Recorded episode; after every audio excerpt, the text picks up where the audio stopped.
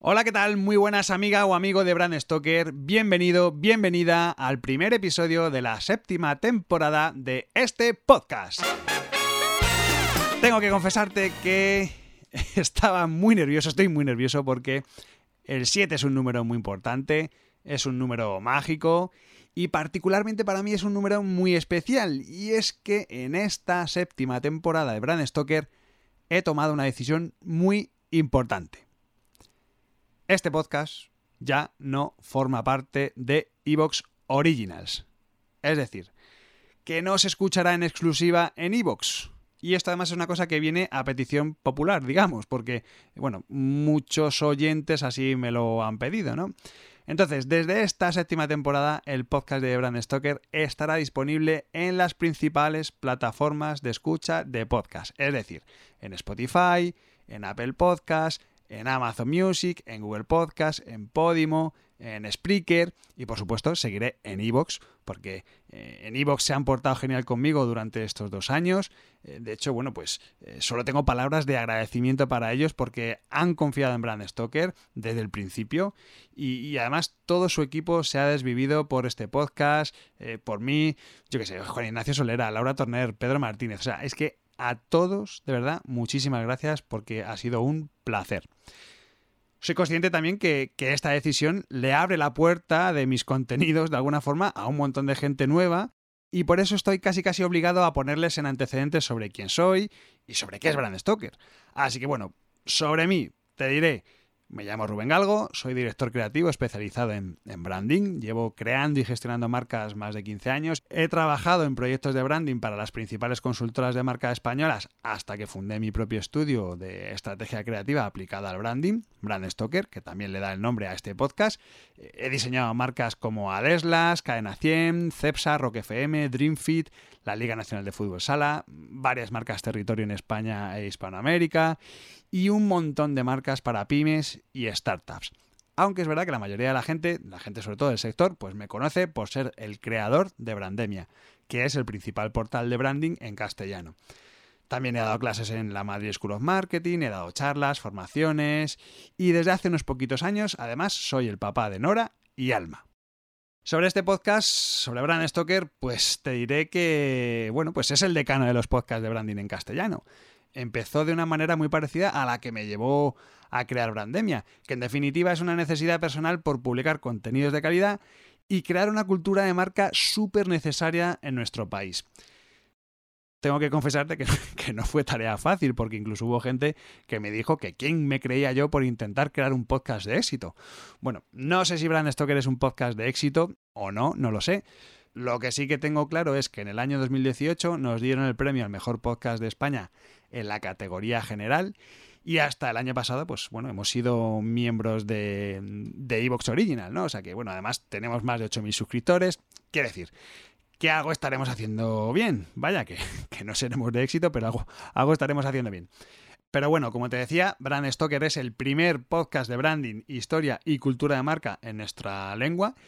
Y el contenido que hago es dual, y me explico, porque por un lado hablo de marcas con historia, es decir, investigo el origen de las marcas desde su fundación hasta nuestros días y voy analizando un poco los hitos y las decisiones que las hicieron destacar. Y por otro lado, tengo charlas con profesionales del mundo del branding, ¿no? Como Brand Stoker, el estudio de estrategia creativa, es miembro de la Asociación Española de Branding, bueno, pues muchas de las entrevistas que hago, bueno, realmente eh, son charlas, ¿no? Porque no soy periodista, pero bueno, estas charlas las tengo, las hago con miembros de AEBRAND, de la Asociación Española de Branding. Por lo tanto, es un contenido quincenal en el que una semana analizo una marca con historia y dos miércoles después tengo una charla con algún profesional del branding, con diseñadores, consultores, responsables de marca también, expertos en naming. Bueno, es un poco lo que. un poco esa dualidad que te, que te comentaba. Y luego, es verdad que de vez en cuando hago algún programa especial, me gusta llamarlo así, programa especial, ¿no? En el que suelen participar miembros del grupo de Telegram de Brand Stoker, donde analizamos las mejores marcas del año.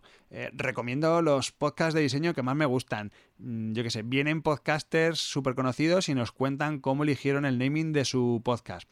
¿vale? Es un poco para ir regando un poco el feed con, contenido que no sea siempre, siempre de branding, sino que, bueno, vayan un poco pivotando sobre otras temáticas que puedan resultar interesantes, ¿no? En definitiva, que no me quiero enrollar más, que ya me estoy enrollando, si acabas de aterrizar en Brand Stoker, bienvenida, bienvenida a este podcast, a tu podcast sobre branding, historia y cultura de marca. Y, y nada más, vamos a entrar en materia, porque no sé yo si tú sabes qué tienen en común los aztecas, la provincia de Girona y un científico misterioso con un conquistador español, el caucho y la brujería. Pues esta semana te traigo la historia de una marca que no vas a poder borrar de tu vida, y es que te voy a contar la historia de Milan y el origen de la goma de borrar.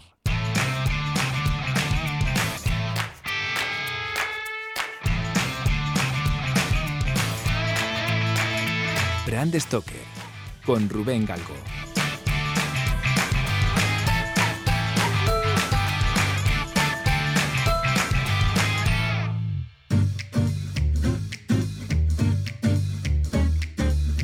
Quién no le gusta ese olorcillo a nuevo cuando abres un libro por primera vez? Ese olor a imprenta, a recién salido del horno. Es que estoy convencido de que le gusta a todo el mundo. Sobre todo, en el caso de los cómics, además, que tienen más color. Y entonces, pues eh, es un olor que, puede llevarnos a la sinestesia. Tenemos un dibujo espectacular, más una buena historia, sumado a un olor que lo impregna todo. Es que yo creo que es una tormenta perfecta de, de estímulos que hace que nos enamoremos de unas obras más que de otras. Y algo muy parecido, seguro, seguro, seguro que te pasa también con los lápices y las gomas de borrar. Porque no me digas que cuando vas a una librería o al centro comercial no te gusta ir a la sección de papelería a ver si han sacado algún invento nuevo y de paso huelen las gomas y les quitan los tapones a los rotuladores para embriagarte de su olor. Si te dedicas al diseño como yo o simplemente te molan las manualidades, es que estoy convencido que eres de los míos y te puedes pasar horas en ese pasillo abriendo y cerrando cajas de Strangis y además oliendo todo este tipo de cosas. Bueno, y hablamos de asuntos mayores si nos metemos en el universo de las gomas de borrar. Ese olor casi casi apetitoso, porque sabes que no es comida, pero es que cada vez que lo hueles te entran unas ganas irremediables de hincarle el diente a ese cuadradito de goma, ¿no? Con esa textura entre mate, suave, rugosa. Eso sí, no me vale cualquier goma. No todas las gomas huelen igual, esto tú lo sabes. De hecho, las que mejor huelen son las gomas de la marca Milan. No me digas por qué, pero es que es así. Huelen a goma, goma, a goma de toda la vida, a goma de cuando ibas al cole y aquí ya estás entrando en un éxtasis nostálgico que, es que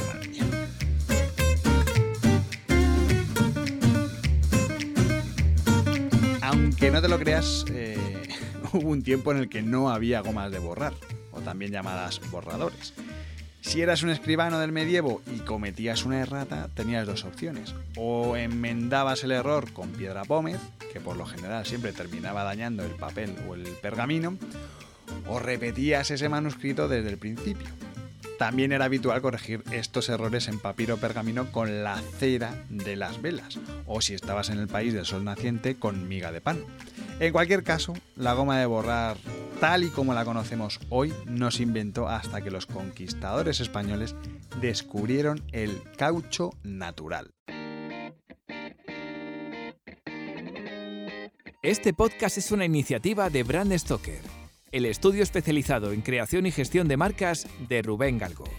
Si lideras una empresa o eres la persona responsable de crear o rediseñar la marca de tu compañía, no dudes en ponerte en contacto con nosotros. Búscanos en nuestra web brandstoker.com.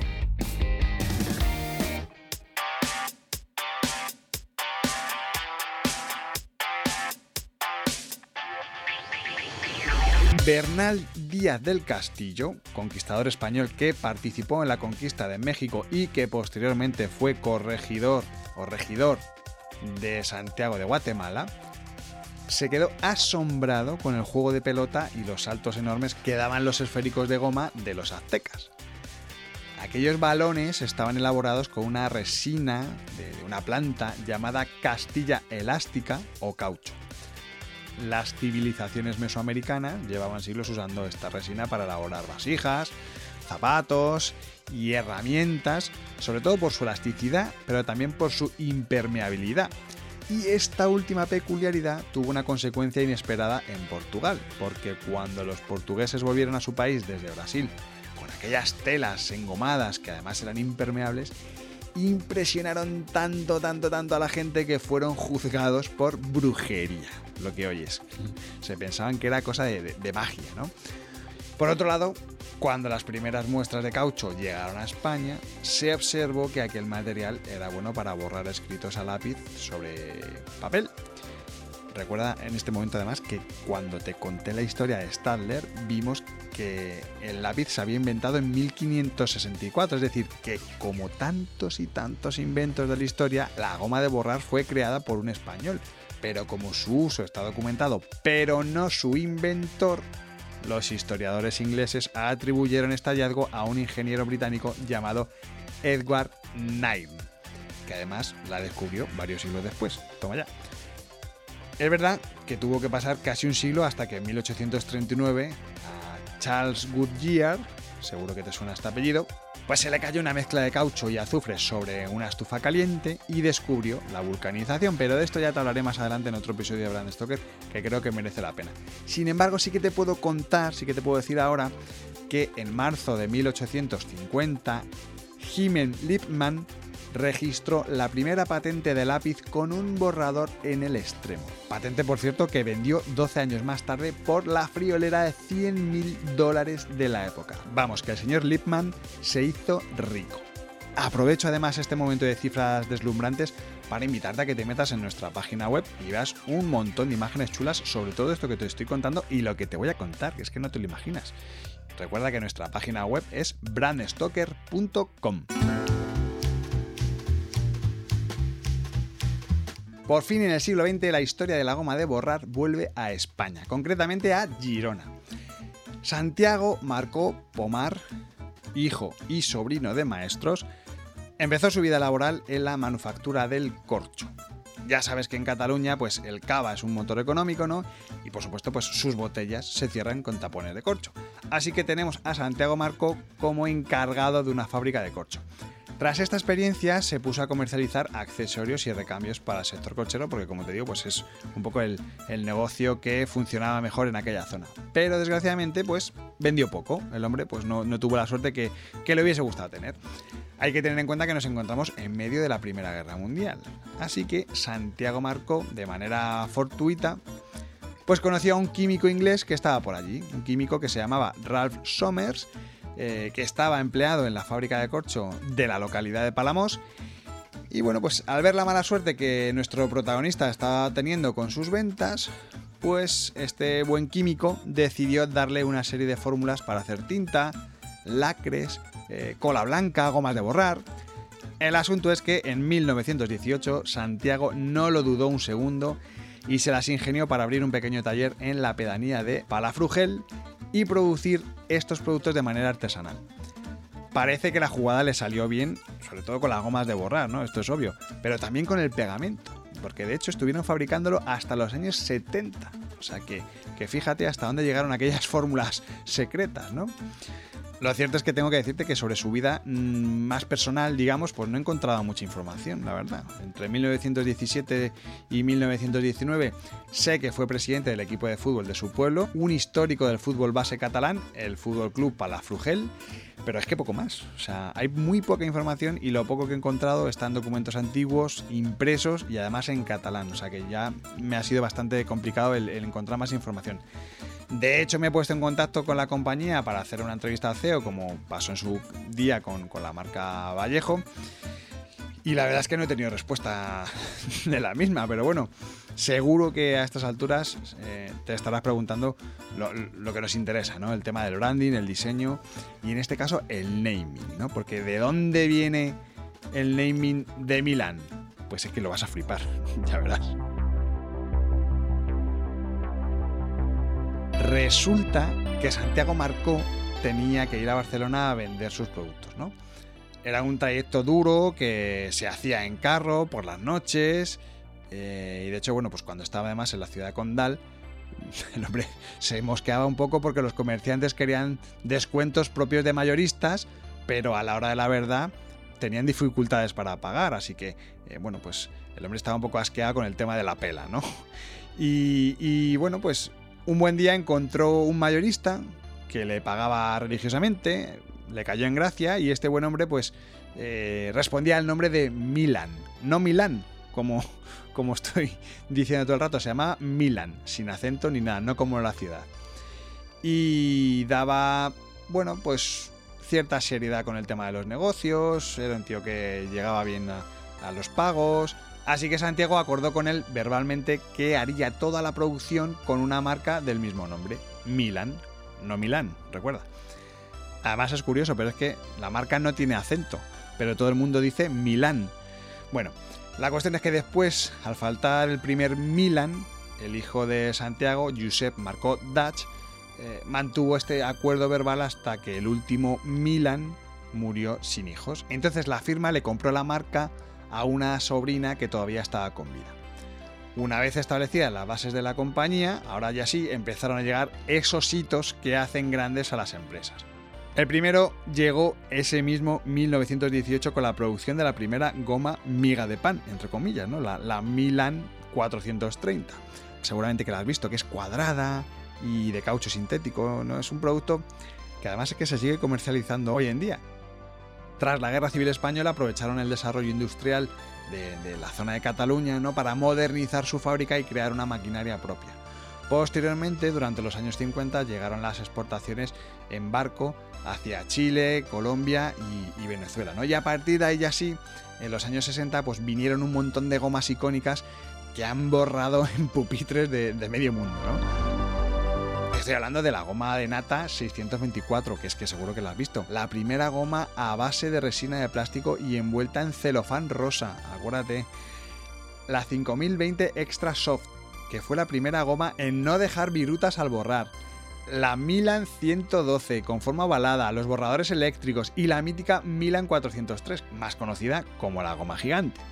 Bueno, con el cambio de milenio, Milan es verdad que ha ido diversificando su catálogo y aunque siguen vendiendo más de 80 tipos de, gomas diferentes, además tienen, bueno, pues un total de 5.000 referencias totalmente distintas, ¿no? Que, van desde estuches o sacapuntas a calculadoras y botellas de agua. Sin lugar a dudas, esto es algo que, yo creo que podemos quedarnos un poco a, modo de titular, es todo un ejemplo de empresa familiar que lleva camino de su quinta generación en manos de la familia Marco y que además vende en más de 120 países de todo el mundo. Es un caso de éxito, por supuesto, pero es que también de reputación de marca absoluto, porque igual que te conté con la marca Velcro, Milan se ha convertido en un sinónimo de categoría de producto. Vamos, que, la gente va a una papelería y no pide una goma, pide una Milan. Bueno, una Milan. Yo creo que todo el mundo tiene una anécdota con esta mítica goma de borrar. Porque ¿quién no ha partido una goma Milan para compartirla con sus compañeros en clase? ¿Quién no ha soplado alguna vez sus virutas, por favor? ¿O quién no ha sucumbido a su aroma y le ha hincado un poquito el diente? Venga, sé que todos lo hemos hecho, no me digas que no. Solamente por esto estamos ante una marca que tiene la fuerza de establecer vínculos emocionales entre consumidores de todas las edades, que esto también es un valor importantísimo. Por lo tanto, Milan es de esas marcas que dejan un recuerdo imborrable.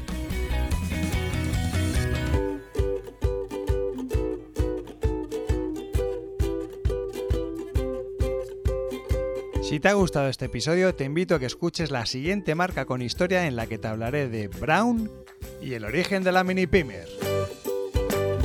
Antes de despedirme, quiero recordarte que puedes seguirnos en Twitter, Facebook e Instagram donde nos encontrarás con el usuario Brand Stoker o si lo prefieres me puedes seguir a mí a través del usuario Crenecito. Este podcast es una iniciativa de Brand Stoker, el estudio especializado en creación y gestión de marcas de Rubén Galgo. Si lideras una empresa o eres la persona responsable de crear o rediseñar la marca de tu compañía, no dudes en ponerte en contacto con nosotros. Búscanos en nuestra web brandstoker.com. No olvides comentar este episodio, valorarlo con 5 estrellas, darle a me gusta, compartirlo en tus redes sociales y si te has quedado con ganas de más, pues te invito a que escuches más episodios en brandstoker.com y aplicaciones móviles para iOS y Android. Muchas gracias por estar ahí y recuerda, como dijo Paul Rand, el diseño es simple. Por eso es tan complicado. Hasta el próximo programa. Chao.